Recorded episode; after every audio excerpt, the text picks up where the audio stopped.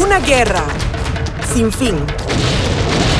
Un podcast de siete días radio que nos acerca al conflicto entre palestinos e israelíes.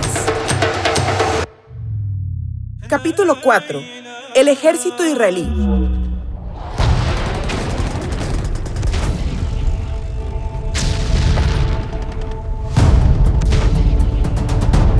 El ejército de Israel es uno de los más entrenados y tecnológicamente mejor equipados del mundo. Vivir durante más de 70 años rodeados de vecinos que los han atacado en varias ocasiones los ha obligado a enfocarse en sus fuerzas armadas.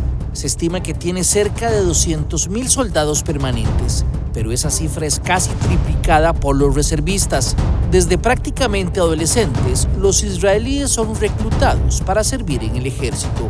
El analista Gabriel Ventasgal desde Israel nos da más detalles. Los chicos de 18 años, nuestros jóvenes, tienen que hacer obligatoriamente el ejército. Hombres y mujeres. Los hombres 3 años, las mujeres 2. Tú puedes eximirte y puedes aducir que eres un objetor de conciencia y te van a liberar. Pero la gente en general aquí entiende perfectamente la necesidad de pertenecer y de participar del ejército. O sea, no es un tema menor todo el mundo con dos dedos de frente sabe que es necesario proteger a los civiles de este país. Entonces todo el mundo sirvió al ejército de alguna forma. El diálogo con el ejército es que tú opinas qué te gustaría hacer dentro del ejército y el ejército mide hasta qué punto eres apto para eso. Entonces van haciendo un diálogo. Muchos entran en unidades muy tecnológicas y aprovechan lo que aprendieron en el ejército y después inventan un montón de cosas que usa el mundo, que utiliza el mundo. Por ejemplo, desde Waze hasta todo tipo de programas especiales que utilizamos tecnológicos en el mundo son creados por chicos que estuvieron en unidades tecnológicas de alta calidad.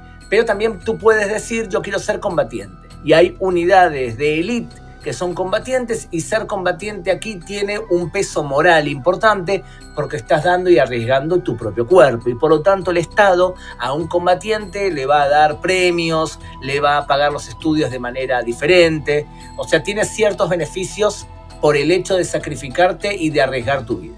Una vez que tú terminas el ejército obligatorio, hasta más o menos los 40 años haces reserva y reserva es que vuelves a tu unidad te entrenas porque la lógica del ejército es no se ataca, sino que es un ejército de defensa. Cuando el, enemigo ataca, los soldados que están obligados a hacer el ejército aguantan el primer golpe.